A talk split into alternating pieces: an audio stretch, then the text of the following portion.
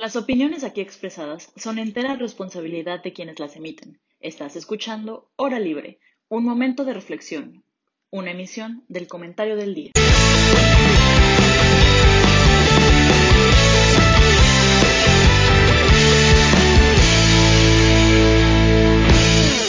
Hola, ¿qué tal? ¿Cómo están? Un gusto estar con ustedes una semana más. Hoy tenemos un programazo porque tenemos un invitado especial. Eh, su nombre es Alberto Atié. Él es activista, defensor de la niñez, defensor de los derechos humanos. De verdad es un gusto para todos nosotros que haya aceptado venir al programa. Es un honor y pues permítanme presentarlo y que también él nos cuente un poco de su trayectoria. Alberto, ¿cómo estás? Pues mira, estoy viéndote desde mi celular porque algo pasó que se cortó la imagen en la computadora y estoy tratando de reconectarme con ustedes, pero por lo pronto aquí estoy con mucho gusto saludándoles y esperando que se encuentren bien. Muchas gracias, Alberto. Ojalá pronto podamos solucionar ese tema. Eh, por lo pronto, entonces, comienzo a presentar a mis compañeros. Está hoy con nosotros la mismísima Mitch Bermúdez. Me da muchísimo gusto estar otra vez en con ella. ¿Cómo estás? Hola, muy bien, gracias. ¿Ustedes cómo están? Alberto, muchas gracias por haber aceptado. Con mucho gusto, Michelle. ¿Me logras escuchar bien? Sí. Ok. Este, bueno, también está con nosotros Jaime Tibeli. Jaime, ¿cómo estás? Muy bien, muchas gracias, Fer. Muy, muy contento de estar aquí con ustedes. Don Alberto, muy contento de tenerlo aquí con nosotros. Y Igualmente, muchísimas gracias, Jaime. Finalmente, pero no menos importante, Emilio. Emilio, ¿cómo estás? Hola, ¿qué tal? Muy bien, gracias, saludos a todos y muchas gracias por acompañarnos en esta emisión. Y pues, no, gracias a ti y también pues, a todos los que están con nosotros. Eh, pues hemos perdido al invitado especial por un momento, creo que ya se está uniendo de nuevo. Eh, pero en lo que se une, pues les voy a platicar un poco de cómo, es la dinámica, cómo será la dinámica del programa de hoy. Pues como les mencioné, Alberto es un gran activista, defensor de los derechos humanos de toda la vida.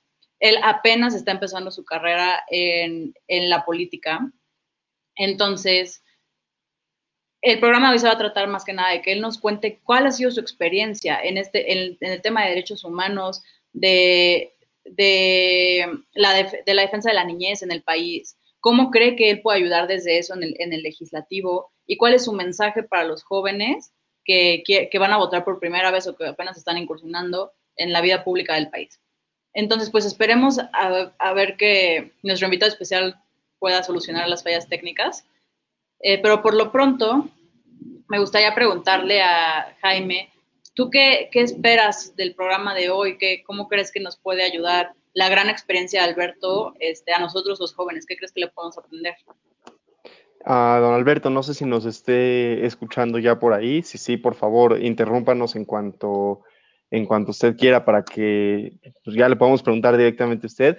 Pero creo que creo que es una personalidad muy interesante y creo que está eh, creo que es creo que es una habla muy bien de una persona que acepta una invitación de unos jóvenes universitarios a estar en un programa así. Así que realmente lo que esperaría es que nos platique un poquito de qué es lo que ha vivido, cómo ha cambiado a lo largo de los años eh, la política mexicana, porque ya Alberto, eh, nuestra audiencia ya tendrá oportunidad de escucharlo, pero antes de que nos conectáramos en vivo ya platicábamos un poco con Alberto de que tiene muchísima experiencia, aunque no necesariamente en la política. Entonces, ¿cómo se han modificado los escenarios en México? ¿Qué escenario podemos esperar ahorita y, y qué podemos ver de las elecciones de 2021, ¿no? Porque creo que una gran parte de las elecciones de este año va de la mano de minimizar un poco los cargos porque son muchos, ¿no? O sea, como son 500 diputados, entonces le, restamos importancia. Como son, eh, creo que son 19 gobernadores los que se están eligiendo, le restamos importancia. Pero la realidad es que no solamente en el número son importantes, sino que cada uno de ellos tiene mucha posibilidad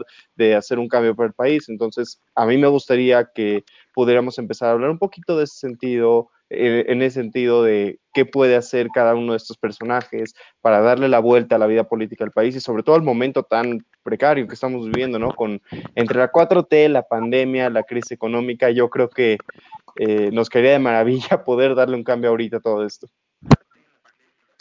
Sí, completamente de acuerdo. Eh, pues me gustaría hacer la misma pregunta a Mitch y Emilio. Este, si quieres empezamos contigo, Mitch. ¿Tú qué opinas, qué esperas de, nuestro invitado el día de hoy? Claro que sí, gracias, Fer. Yo creo que, que algo bien importante algo que creo que no hemos mencionado como todavía muy a fondo es que justamente nuestro invitado tiene como una profunda experiencia y conocimiento en materia de derechos humanos. Y yo creo que cuando hablamos de legisladores como que muchas veces se nos escapa eso, ¿no? O sea, ¿cuál es la importancia de que un legislador tenga muy en, vaya, muy presente en su agenda, en, su mente, en su experiencia, el tema de los derechos humanos, cuál es el escenario de los derechos humanos en este momento para el país y qué se puede hacer desde, pues desde la Cámara de Diputados. Entonces, yo creo que es algo muy, muy, muy importante que se tiene que discutir en este momento. Y bueno, como todas nuestras emisiones en, en estas últimas semanas y como seguirá siendo, pues yo creo que algo muy valioso que nos da el candidato es darnos esta perspectiva de, de cómo hay muchas opciones y es lo que la, queremos que la audiencia vea. Tenemos muchas opciones de voto, tenemos que votar de manera informada, no dejarnos guiar nada más por, ah, es de este partido o es de este otro, verdaderamente escuchar a los candidatos y verdaderamente escuchar todo lo que las distintas, vaya, lo que los distintos partidos tienen que decir, ¿no? No, no se trata de sesgarnos desde el inicio, entonces creo que es algo muy, muy valioso. Sí, completamente de acuerdo. Este, Emilio, ¿tú? Yo la verdad espero que, bueno, primero que nada que se conecte para poderle preguntar a él directamente.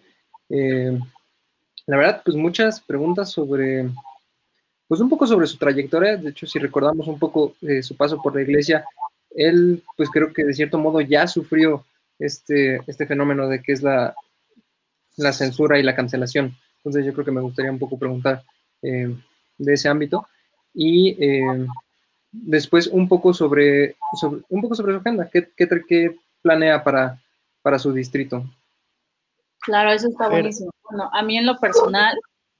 este, antes de que nos platiques eso, si quieres aprovechamos para que también nos cuentes un poco de cómo ha sido trabajar con él, porque para nuestra querida audiencia, los que no saben, Fer está metidísima tanto con Alberto como con Rodrigo Zaval, que estuvo con nosotros la semana pasada, que 100% pueden checar, deberían de hecho, si se lo perdieron, de checar nuestro programa también de la semana pasada. Pero Fer, ahorita que nos respondas tu propia pregunta, también cuéntanos cómo ha sido, bueno, trabajar en general con Movimiento Ciudadano y con Rodrigo Zaval, cómo ha sido conocer estas figuras públicas tan de cerca y todo eso. Claro que sí, qué, qué padre pregunta. Bueno, yo quería decir de Alberto, yo espero que nos cuente él que tanta experiencia tiene, cómo ha vivido los cambios tan drásticos que ha tenido nuestro país y cómo espera este, que nosotros como jóvenes aportemos de nuevo a, este nuevo cambio generacional, ¿no? A mí me encantaría preguntarle algo por ahí. Y en cuanto al tema este, de cómo ha sido trabajar con él y con otras figuras, creo que ha sido muy bonito porque Rodrigo Zaval, que es eh, como mi jefe directo se podría decir, él tiene 28 años entonces, trabajar con Alberto y con Rodrigo de la mano es, creo que, el equilibrio perfecto entre el relevo generacional que se tiene que dar ya en el país, porque tenemos la experiencia de alguien como Alberto, que no es, o sea, que literalmente es una de las personas más preparadas y que más ha luchado por causas en su país, y tenemos como la cara fresca de Rodrigo. Entonces, creo que es eh, algo algo padrísimo y a los dos les aprendes muchísimo y creo que hacemos un equipo muy, muy padre y, y podemos aportar muchísimo a, al país actualmente. Y sabes que, Fer, ahora, ahora que mencionas esta cuestión como de los contrastes, creo que, que, algo que escapamos y que en esta semana debería de ser el titular de todos los periódicos durante todo un mes, yo creo, es esta cuestión de, de la extensión arbitraria del presidente ministro de la Suprema Corte, o sea, algo que en realidad el Senado aprueba y lo aprueba porque sí, y entonces como que todos los poderes están en este momento pues en un equilibrio, vaya, sin equilibrio, básicamente, ¿no? Todo está en la cuerda floja, entonces, qué importante es pues platicar de, del Congreso, ¿no? Porque nos vamos a enfocar en el Ejecutivo, nos vamos a enfocar en el Poder Judicial y en cómo se está modificando de manera arbitraria, pero ¿qué pasa con el Congreso, no? El Senado lo entendíamos como contrapeso y ya no está, creo que ya, ya recuperamos a... Eso. ¿Se escucha bien, Alberto? Se escucha muy bien, disculpen, pero de repente como que me perdí de... No, no pasa nada, qué bueno que ya está aquí bueno, pues entonces ahora sí continuamos con este tema. Estábamos nosotros ahorita hablando como lo que esperábamos de este programa y de lo que nos puedas compartir hoy tú, Alberto, y creo que muchos coincidimos como en, tu postura en general sobre derechos humanos, ya que pues tú eres un gran defensor de, ellos. Este, primero que nada, para retomar en donde nos habíamos quedado, me gustaría si nos pudieras contar un poquito más sobre tu trayectoria, eh, sobre qué haces actualmente, este, y, y ya después, bueno, empezamos con las preguntas. Bueno, pues miren, a ver, en forma muy breve, hay un pequeño escrito que tengo ahí y que si les puede servir se los comparto con gusto. Este, lo primero es que, bueno, siempre, como decía el buen Agustín de Hipona, los seres humanos somos corazones inquietos. Yo siempre he sido alguien inquieto, en búsqueda permanente. Incluso creo siguiendo a Platón y, su diálogo en el banquete, que los seres humanos estamos heridos de una nostalgia de infinito y que mientras no lleguemos a colmar esa nostalgia, pues siempre andaremos buscando de una manera u otra, ¿no? Yo sí creo en eso, yo creo que cada ser humano tiene una inquietud fundamental en su vida y que por eso mismo, lo sepa o no, se mueve. Bueno, yo me moví. ¿Cómo me moví? Primero quiero decirles que leí a muchos autores existencialistas que yo creo que ustedes analizan en el ámbito de la filosofía o de la literatura. Ojalá no dejen nunca esa vertiente en su vida. Siempre hay que leer, como decía por ahí Jaime, estoy de acuerdo con él, siempre hay que aprender a leer. Mi papá me decía, hijo, siempre puedes aprender algo. Y yo creo que sí. Aun cuando ya estoy viejo, he tratado de aprender. Y ahora que me toca aprender, bueno, pues que pasé por el seminario, que pasé por la formación académica, estudié filosofía, luego teología, luego intenté hacer un doctorado en filosofía, estuve en México, luego en Europa, luego regresé y trabajé mucho en la parte social, aprendiendo mucho de autoras y autores y activistas y personas que me han marcado la vida como Gandhi, como Martin Luther King, como César Chávez, como Mandela, como Pepe Mújica y como mujeres como Malala de Pakistán, Yosa Said, que ustedes la deben de conocer, y como Hannah Arendt y otras mujeres maravillosas que he encontrado en el camino. Siempre podemos aprender algo, siempre. Y yo creo que uno de los temas centrales es la sensibilidad a la realidad que nos toca vivir. No se, no se olviden de Ortega y Gasset, somos nosotros y nuestras circunstancias, ¿no? Nuestro entorno, lo que nos rodea. Si estamos atentos a ellos, siempre vamos a sentir que hay una especie de llamado. Yo lo decía eso con los muchachos del seminario. Siempre hay algo que te llama y que te interpela en la vida. Si sabes responder, es el asombro platoniano y aristotélico. Si sabes sorprender, crecerás como persona y sabrás responder como persona. Ahí entra un poco la parte de la subjetividad ética, que es un tema muy interesante que algún día les comentaré. Pero yo entonces, en ese sentido, aprendí mucho de Jesús, gracias a un amigo sacerdote que me enseñó que las huellas de Jesús eran y son maravillosas y me enseñó muchísimo en esa parte, ¿no? Entonces, además de aprender a aprender, que es parte de la vida, aprendí a escuchar la realidad que me interpelaba y a buscar responder a ella. Entonces entré al seminario. Primero estudié medicina en la UNAM unos semestres, luego me dijeron que no se podía ser sacerdote y médico, entonces dejé la medicina, dejé a mi novia, dejé mi trabajo y me fui al seminario. Después me mandaron a Roma a estudiar. Allí aprendí algo muy interesante que hoy creo yo que nos hace falta en México y en otros países de América Latina, que es la socialdemocracia. precisamente por la crisis del socialismo científico, que creía resolver todos los problemas humanos imponiéndose en un modelo político. Y yo creo que si hay algo que podemos aprender de Europa, es que nadie tiene la solución para todo, aún sea muy inteligente, muy sabio, muy preparado. No, las sociedades son complejas y requieren de aprender a compartir ideas, a expresarse. Yo diría que hoy, sobre todo, el tema de las mujeres es muy importante y el tema de las niñas y los niños también.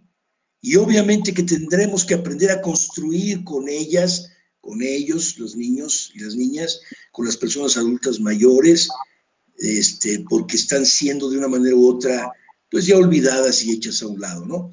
Entonces fui sacerdote, encontré problemas serios internamente, como los abusos en contra de los niños y de las niñas. Lo denuncié y me ofrecieron eh, un silencio a cambio de hacerme obispo y no lo acepté.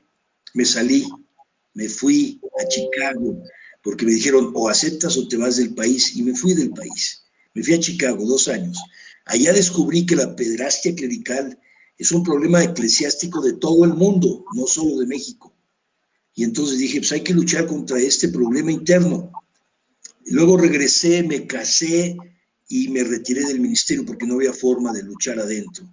Entonces me dediqué a luchar por los derechos humanos de todas las personas y no solo en la parte teórica, porque yo hice mi teología y mi filosofía, mi doctorado en filosofía sobre autores que trabajaban los derechos humanos, Jacques Maritain y Raíza, su esposa, etcétera y luego toda esta pues maravillosa fórmula de la construcción de la Declaración Universal de los Derechos Humanos, ¿no?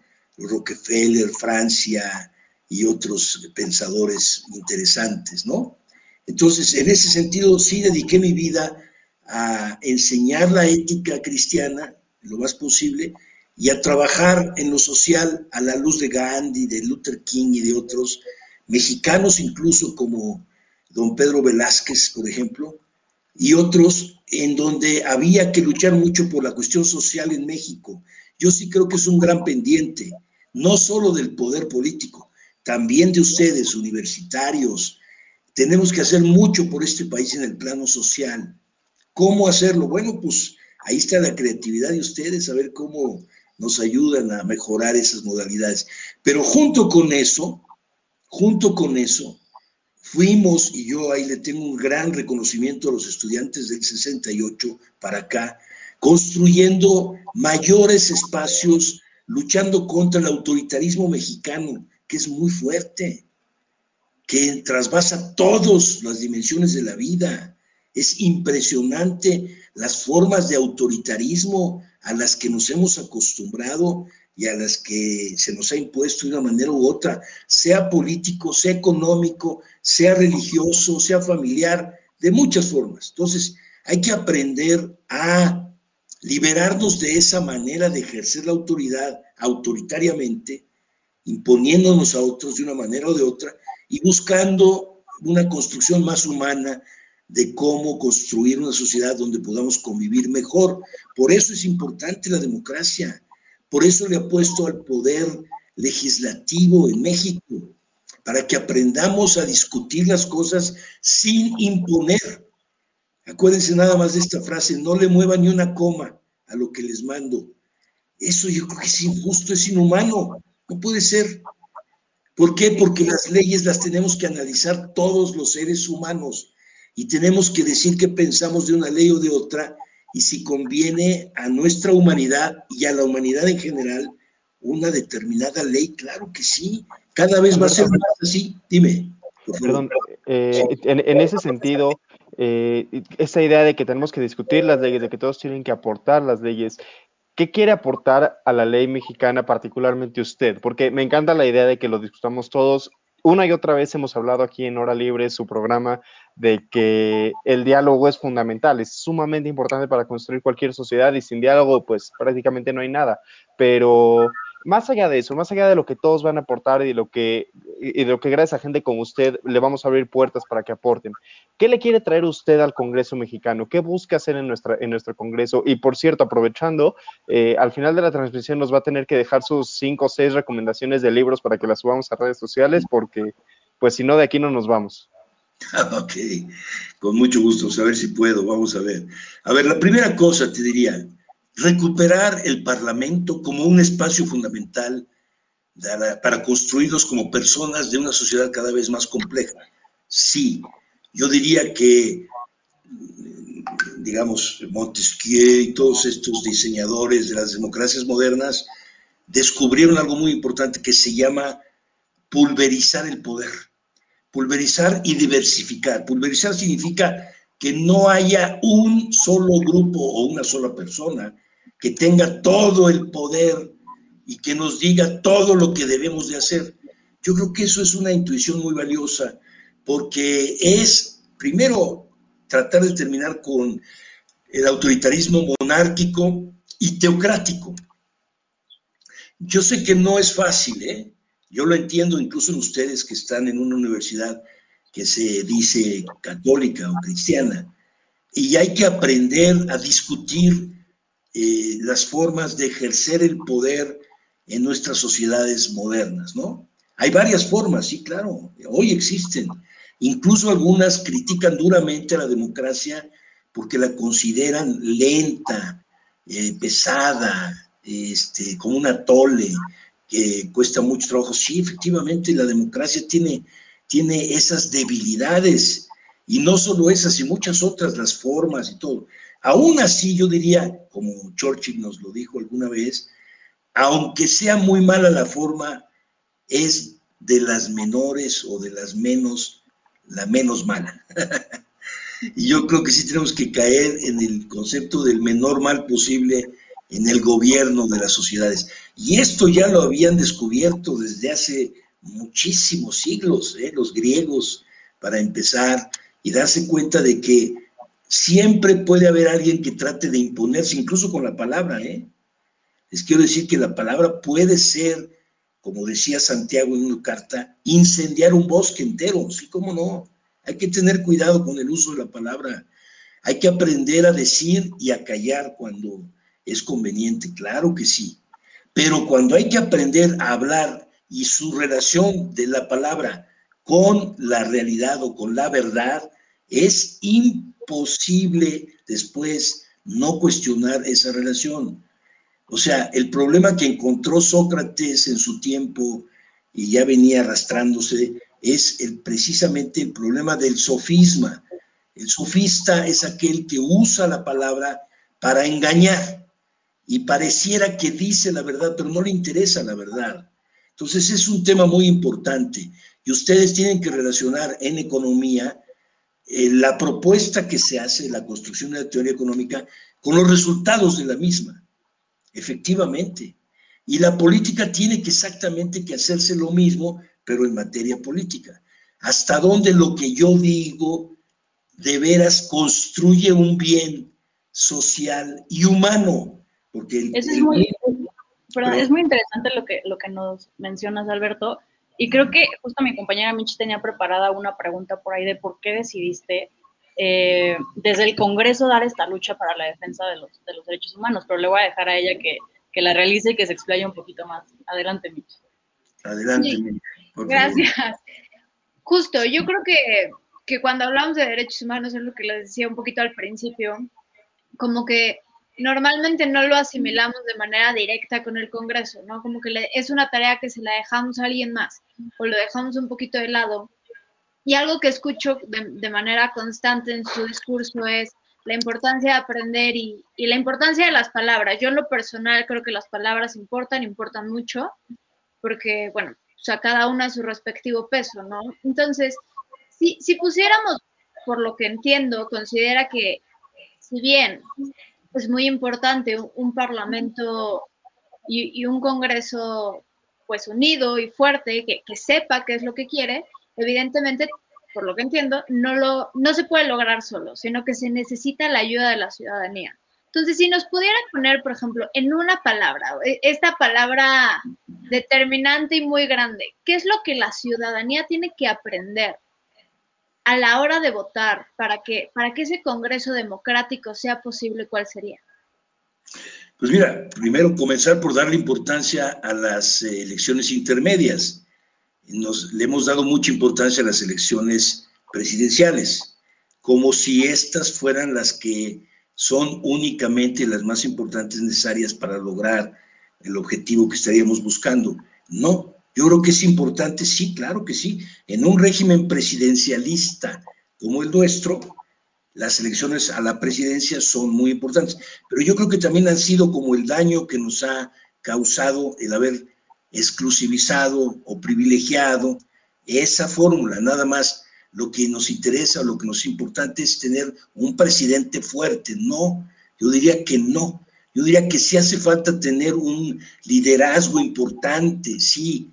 Hacen falta líderes como ustedes, que espero que lo sean en su momento, para poder ayudarnos a entender algunas cosas y guiarnos en ellas, construyendo la personalidad de cada quien y la libertad de cada quien, que es un gran reto. ¿eh?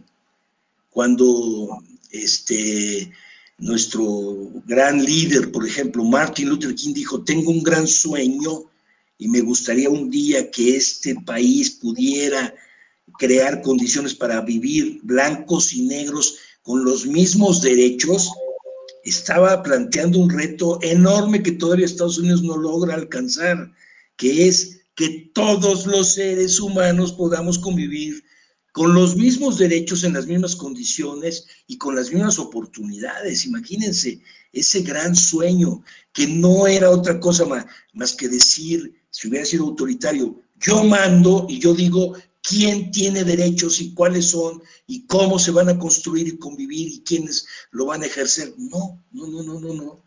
Todos somos sujetos de derechos, todos los seres humanos. ¿Cómo le vamos a hacer para convivir entre nosotros aprendiendo a respetarnos. Bueno, ese es un gran reto, pero hay que buscarlo, ¿de acuerdo?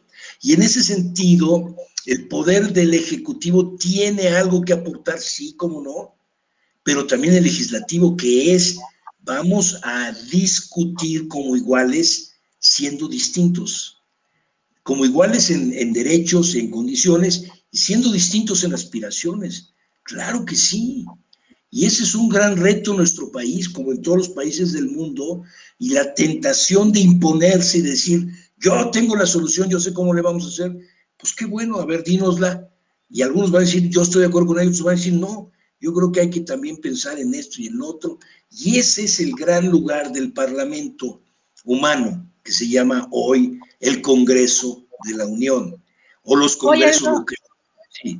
Y en ese sentido de como el papel que juega el Congreso, ¿cuál es, o sea, qué opinas tú de la situación en la que estamos actualmente en el país, en la que tenemos un poder casi totalitario por parte del Ejecutivo y por parte del Parlamento no, no hay una oposición clara, entonces no está cumpliendo como esta función que se supone que debería cumplir el Congreso.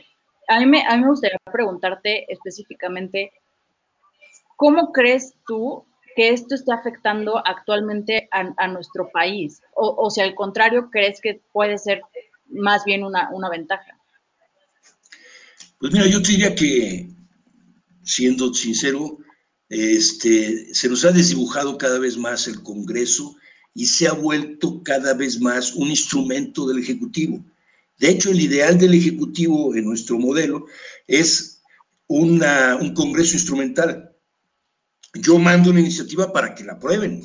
¿Cómo? Pues a ver cómo le hacen, pero la aprueban, porque digo yo, esta fórmula no nos ha ayudado a crecer mucho como sociedad madura, en donde podemos decir, sí, tú tienes derecho y además la ley te protege y te eh, garantiza que si tú mandas una iniciativa debe ser atendida, sí como no, pero también discutida.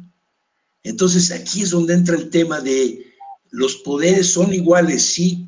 Fíjate que cuando yo me lancé de candidato a presidente de la Comisión Nacional de los Derechos Humanos y nos la robaron, la razón que me dieron los jueces fue, entre poderes soberanos no se puede cuestionar decisiones. Y yo dije, bueno, ¿y, dónde estamos hablando de poderes soberanos? Eh, ¿Cómo es posible que en México sigamos hablando de poderes soberanos después de tantos años de habernos supuestamente desprendido de un modelo monárquico?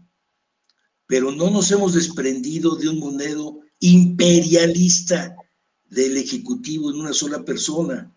Entonces, tenemos que aprender a democratizar la autoridad sin miedo. Nos cuesta mucho trabajo porque tenemos raíces religiosas, culturales muy fuertes, ¿eh? pero sí te puedo decir que ah, tenemos que aprender a valorar el Congreso como un espacio fundamental para la construcción de personas humanas, en donde la justicia social tiene que pasar por ahí, pero no en la forma de repartir dinero ni ejecutar órdenes, sino en la forma de decir, oye, ¿qué piensas de esto?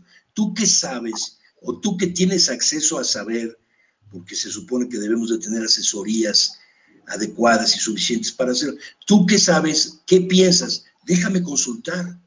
esa consulta del Congreso a la ciudadanía, esos parlamentos abiertos que veníamos construyendo son fundamentales para qué piensa en general o en particular un grupo que sabe sobre un tema, qué dice, cómo piensa, qué hacemos. Y entonces tenemos que tomar en cuenta su saber, su conocimiento, su práctica, para poder después construir los acuerdos necesarios o los consensos y llegar a acuerdos para mejorar o crear leyes adecuadas. Sí, es un proceso lento, claro que lo es, porque requiere la deliberación humana. Y la deliberación humana no es de un momento a otro, requiere tiempo, sí como no. Hay que discutir, pero afortunadamente la democracia nos pone límites de tiempo. Y ahí es donde yo digo, democracia es fondo y forma. Fondo, ¿qué significa? Que hay tres poderes que se deben equilibrar entre sí, que necesitamos el poder judicial autónomo del poder ejecutivo. No es que yo necesito a este presidente para llevar a cabo la reforma que necesito. Bueno, eso dices tú. Vamos a ver si esta reforma corresponde al derecho constitucional, si respeta eh, los tres poderes, si respeta los procedimientos del Estado de Derecho, si equilibra los poderes o no los equilibra. Hay muchos factores. No, es que a mí me interesa esta persona porque es mi cuate y me entiende muy bien. Pues qué bueno, la democracia no es de cuates, la democracia es de diferentes que debemos de construir cosas juntos y respetarnos aunque no nos caigamos bien unos a otros. Ese es un tema complicado, pero hay que hacerlo. Sí. Completamente de acuerdo. No, por favor, Emilio, adelante. Ah, eh, bueno, primero eh, lamento la interrupción. Eh, yo quería hacerle un poco una pregunta que va más o menos encaminada por ahí. Tengo entendido que, usted, además de, haber sido víctima de, la violencia aquí en México, también fue víctima de la canción, de la cancelación y la censura por parte de, de la Iglesia. Entonces, eh, mi pregunta va un poco encaminada y quería preguntarle si usted considera que se ha topado con esta barrera de la cancelación ahora que usted está involucrado en la política. Pues mira, yo sí te puedo decir que sí experimenté eh, un problema interno en la institución eclesiástica que me costó mucho trabajo vivirlo porque efectivamente yo pensé que no iba a suceder, pero sucedió. Y aún así quiero decirte que es más importante el valor de la conciencia y de la verdad que está en juego por encima de las autoridades, aunque sean de los más altos posibles, espirituales, religiosas o lo que sea, y se afirmen representantes de Dios mismo. Pues eso suena muy bien. A la mera hora vamos a ver si esa autoridad respeta o no un principio fundamental que el mismo Jesús nos había enseñado, que era cuidar a las niñas y a los niños en la comunidad.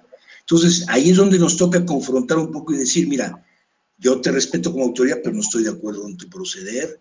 No se trata de proteger a las personas a como dé lugar en detrimento de las víctimas. No, es que te calles. Bueno, pues o mejor me salgo. Como entonces me salí. Entonces sí te diría que esta actitud no es solo eclesiástica, es humana. Y tenemos que tener la capacidad de enfrentarla adentro y afuera. Y tenemos que tener la fuerza interior, y ahí le tengo una gran admiración a, jovencitas como Malala, en donde dijo, quiero educarme yo y mis compañeritas. ¿Por qué? Por ser mujeres no tenemos derecho a educarnos. Y les dijeron, a ustedes les toca ser esclavas y mujeres de los hombres y a preparar la comida y a cuidar a los hijos. Lo demás no les toca. Y ella dijo, no, sí queremos educarnos también. Somos seres humanos.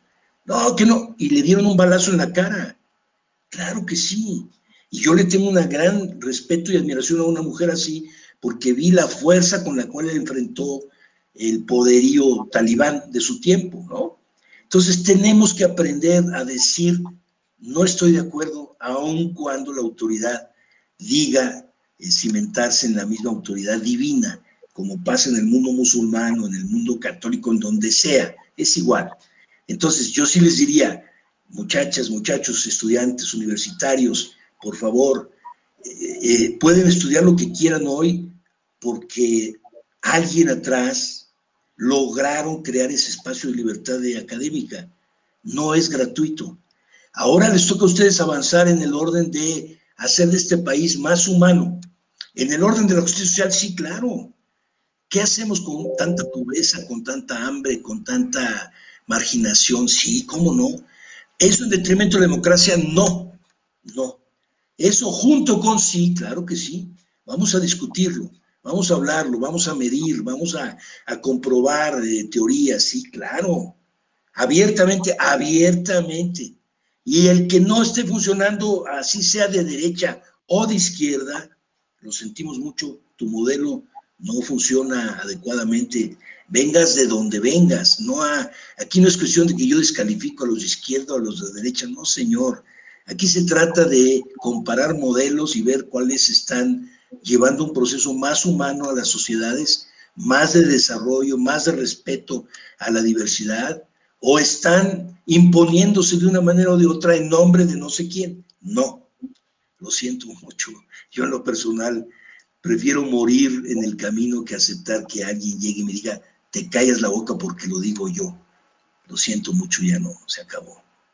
Sí, y yo creo que justo ese debe ser un papel súper importante de los jóvenes actualmente, es decir, y creo que un movimiento que lo ha demostrado mucho es el movimiento de mujeres en las en la que dicen no nos vamos a callar, ¿no? Estamos, estamos hartas. Y justo en ese tema creo que tenemos una pregunta eh, bastante buena al respecto sobre el papel de la CNDH actualmente. No sé si Jaime nos quiere ayudar a, plantearla. Justamente, eh, usted ha tenido una trayectoria muy larga en defensa de los derechos humanos y vaya, en México vemos que los derechos humanos todavía no son completos, por ponerlo de una manera relativamente amable, y mi pregunta es ¿por qué? qué? estamos haciendo mal? ¿Qué le hace falta a México? ¿Y qué papel ha jugado bien o mal la Comisión Nacional de Derechos Humanos? ¿Por qué no, ha sido eficiente? ¿Está secuestrada por personas que no quieren que avance la agenda de derechos humanos?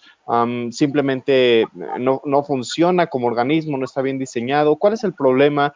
Y digo, yo sé que no es algo que se soluciona de la noche a la mañana, pero ¿por dónde está la solución? Muy buena pregunta, Emilio, te agradezco, mano. Pues yo te diría, mira, a ver, ese es un gran tema a investigar. Y qué bueno que hay personas como Jaime o Michelle que estudian gobierno y economía en este caso. Yo diría que sería muy bueno estudiar gobierno y ciencias sociales, gobierno y antropología. Pues un tipo como Roger Bartra han hecho eso, ese ejercicio, conozco a otros. Les recomiendo mucho a José Waldenberg, que da clases en la universidad sobre democracia. Yo sí creo que hay que aprender a eh, analizar desde varios ángulos una problemática como la que tú planteas. Yo te diría, por lo que he vivido, ¿eh? que el tema de los derechos humanos en nuestro país ha sido uno de los problemas más graves, más difíciles, más fuertes que nos ha tocado ir luchando para que sean reconocidos. Hoy precisamente estuve en casa de un gran arquitecto mexicano que es Ramírez Vázquez, no sé si ustedes lo llegaron a conocer o a saber de él, que fue el diseñador del Museo de Antropología, del Estadio Azteca, de la Basílica de Guadalupe, o sea, de los más grandes arquitectos monumentales. Hay otros, arquitectos más estéticos como Barragán y otros que tienen unos diseños maravillosos en Coyoacán, por ejemplo, y otras partes, Tlalpan, San Ángel, etcétera, ¿no? Y luego tenemos grandes ingenieros de suelos en México. Y yo creo que también tenemos grandes economistas, grandes politólogos. Lo que pasa es que luego nos gana el orgullo o lo que sea y no nos podemos sentar a platicar. Bueno, yo creo que llegó la oportunidad. Entonces, Emilio, te diría, en el tema de los derechos humanos, México, por ser un país que vivió no solo una conquista desde España, sino una conquista indígena. Eh, eh, aquí en México, en la ciudad de Tenochtitlan, los aztecas eran imperialistas, nos cuesta decirlo. Los únicos que tenían derechos realmente eran ellos, eran los, los eh, imperialistas aztecas. Los demás, bueno, pues sí, pero no eran como nosotros, como decimos, o dice la granja, la rebeldía de la granja de, Orwell, ¿no? Que dice, eh, todos somos iguales, pero hay unos más iguales que otros. Bueno, eso, eso, que es un problema humano, siempre ha existido, ¿de acuerdo? Entonces siempre hay el problema de, yo sí tengo derechos, pero ahora que te veo a ti, no sé si te pareces a mí o no, pero por lo pronto no eres como yo y vas para abajo. Esa tendencia es, nos constituye eh, como indígenas, como pueblo conquistado, etcétera, ¿no? Entonces, últimamente, si tú me preguntas sobre la CNDH, te diría, ¿cómo nació la CNDH? Pues nació por una imposición del, del imperio norteamericano, sí, cómo no, sobre México, en tiempos de Salinas de Gortari. La CNDH nació en gobernación. Por eso ese modelo no nos debe de generar tanta preocupación de decir, yo sé cómo manejar los derechos humanos. No, es que no es que quién sabe manejarlos, quién no. No, es que es un problema de todos, de todos los seres humanos en esta sociedad.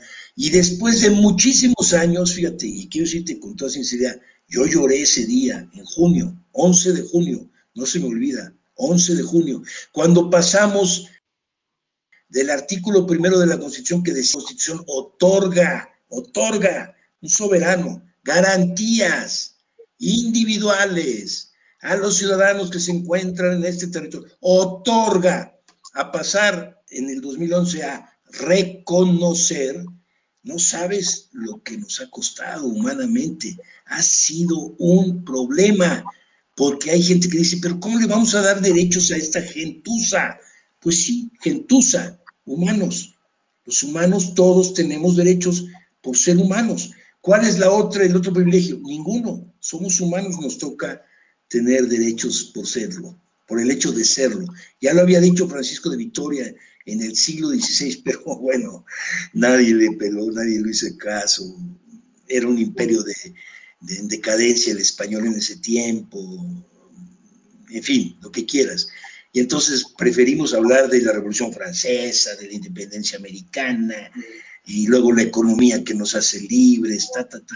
No, todo esto en el fondo es que la economía, la independencia americana y la Revolución Francesa lo que hace es finalmente reconocerle derechos a sujetos que luchaban desde muchos años por ser reconocidos. Entonces en México nos ha costado mucho pasar al reconocimiento. No se ha vuelto todavía una cultura, ¿eh? Y ahorita acaba precisamente de mencionar el tema de las mujeres en México. Bueno, las mujeres... Perdón. discúlpeme que lo interrumpa, pero ahora, que menciona este tema cultural, principalmente en los derechos humanos, ¿Por qué, ¿Por qué, movimiento ciudadano? O sea, es, es movimiento ciudadano esta, esta mayoría que, que, si se llegara a dar en el Congreso lo que nos permitiría acercarnos un poquito más a este desarrollo cultural. Vaya, es este partido que sí tiene la intención de acercar a la ciudadanía a esta cultura en la que todos nos respetemos y en la vaya, es el partido que busca sacar lo más humano de las personas, por lo que entiendo es, es lo principal en su agenda, o por qué, eligió Movimiento Ciudadano. Mira, porque me invitaron, este, Michelle, me invitaron este, como ciudadano, ¿eh? yo, no, yo no formo parte del partido, yo no soy miembro del Movimiento Ciudadano como miembro de un partido, no, no, ellos me invitaron a mí como un representante o aspirante a un ah, puesto popular como la diputación que me ofrecen ahorita, pero desde mi ángulo ciudadano sí, es una apuesta, es una apuesta. Yo diría, si tú me preguntas a mí, claro, preguntas a otro y te va a decir, no, nosotros somos el mejor partido del mundo, no lo sé. Yo te diría, eh, lo que me interesa es el bien de las personas. Y el Movimiento Ciudadano me ofreció un espacio para hacerlo, lo tomo, sí como no, sí lo tomo, lo tomo en serio, también voy a tratar de hacerlo lo más seriamente posible. Espero que esta vertiente permee todo el movimiento ciudadano, sí lo espero. ¿Está seguro? No lo sé, soy sincero. ¿De qué va a depender? De ustedes también va a depender. De la exigencia de ustedes de decir, oye, yo quiero ser plenamente persona donde esté, en cualquier lado. En la universidad ahorita, en la calle, en mi casa, en mi trabajo, en mi preparación de posacadémica. Sí, yo quiero ser persona respetada como tal y que ejerza todos mis derechos en todas partes. Ese es mi sueño, sí, como no. Eh, me lo va a permitir un movimiento ciudadano, yo espero que sí voy a luchar. ¿eh? Ahora, si no me lo permite, me voy a retirar, se los digo sinceramente. Hasta ahorita sí me lo ha permitido. ¿Qué garantías tengo de que así va a ser siempre? Ninguna, no tengo ninguna garantía. Eh, eh, mi sueño está en que lo que dure, porque yo me veo más bien como alguien especie de bisagra, es que esta inquietud que tengo permé para adelante. Como ya lo dijo Pepe Mújica, este gran presidente, senador de, Uruguay, eh, sembrar, sembrar para que algún día alguien pueda recoger esa semilla y decir, hay que continuar así.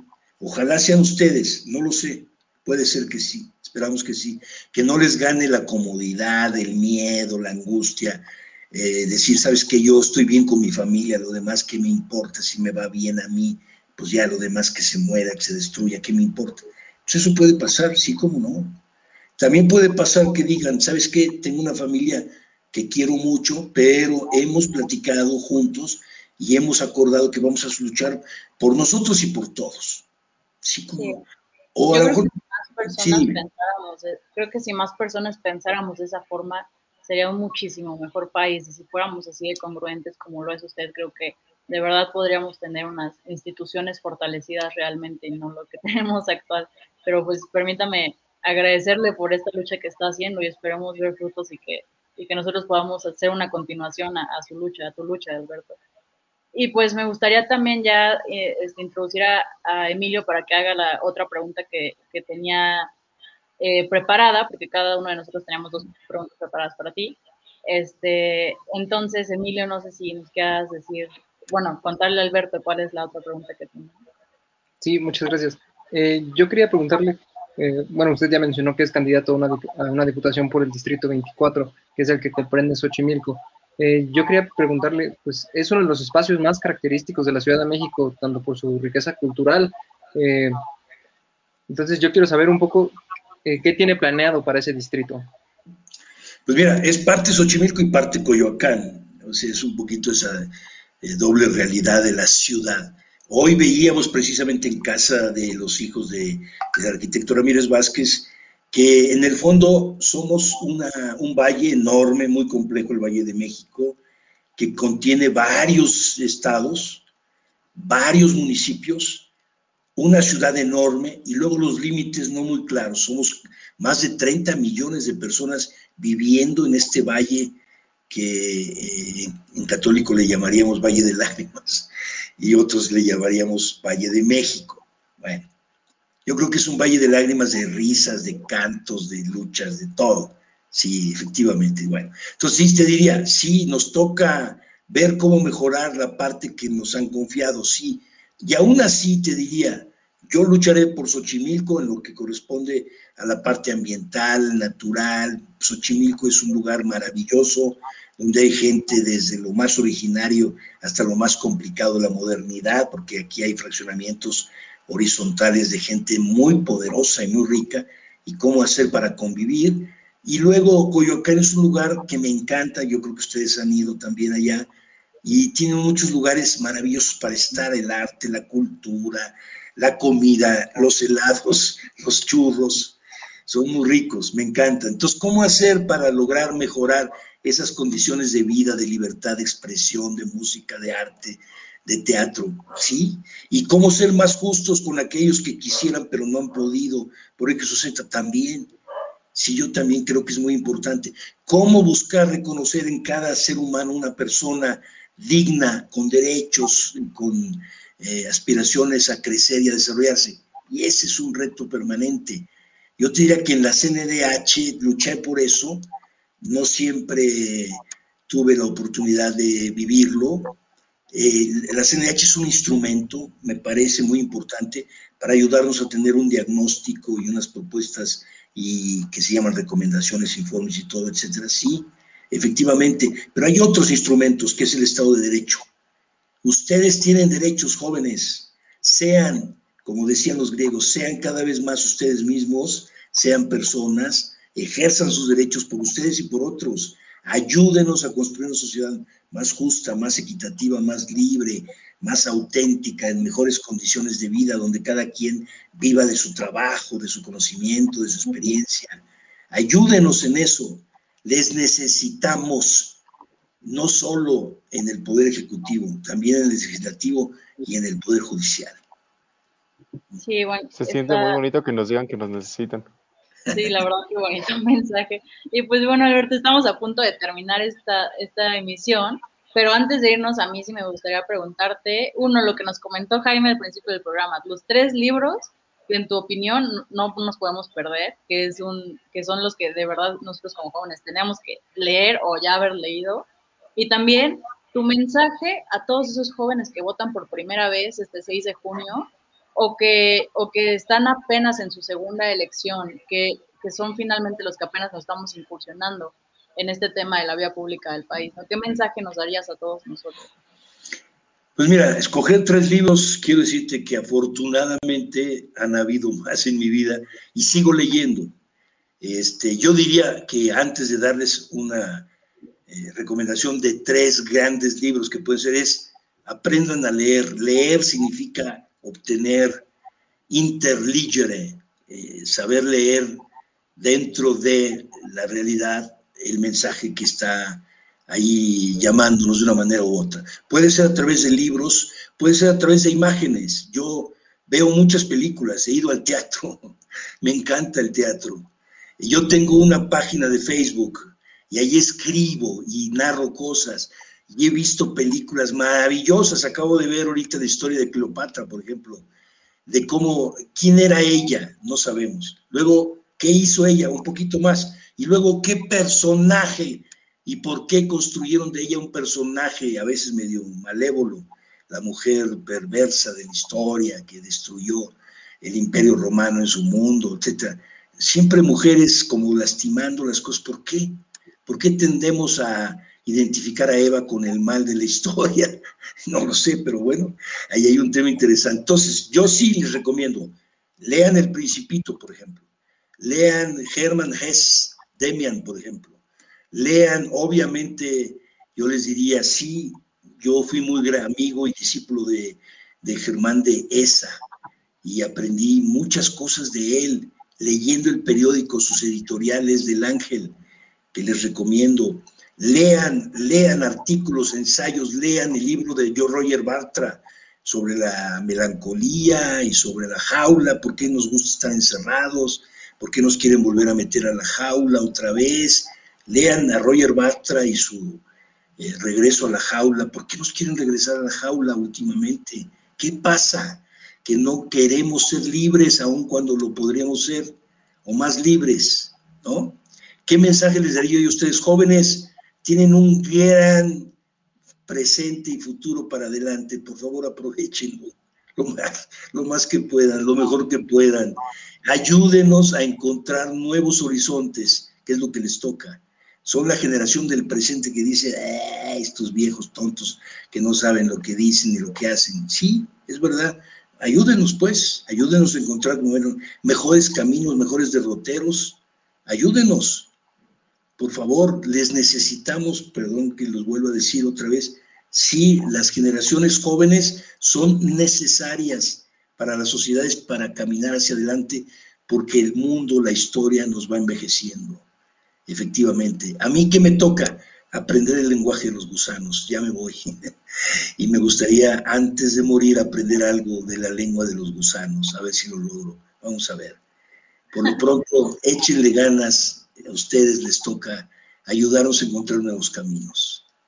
Cuídense mucho. Muchas, Muchas gracias. por acompañarnos, fue un honor tenerte aquí. Pues ojalá este, todo salga como planeado. De verdad, muchísimas gracias por estar nuevamente aquí y pues que estés muy bien, Alberto. Saludos a todos. Gracias por este espacio y cuando quieran platicar fuera de, de, la línea, lo que sea, cuenten conmigo, por favor.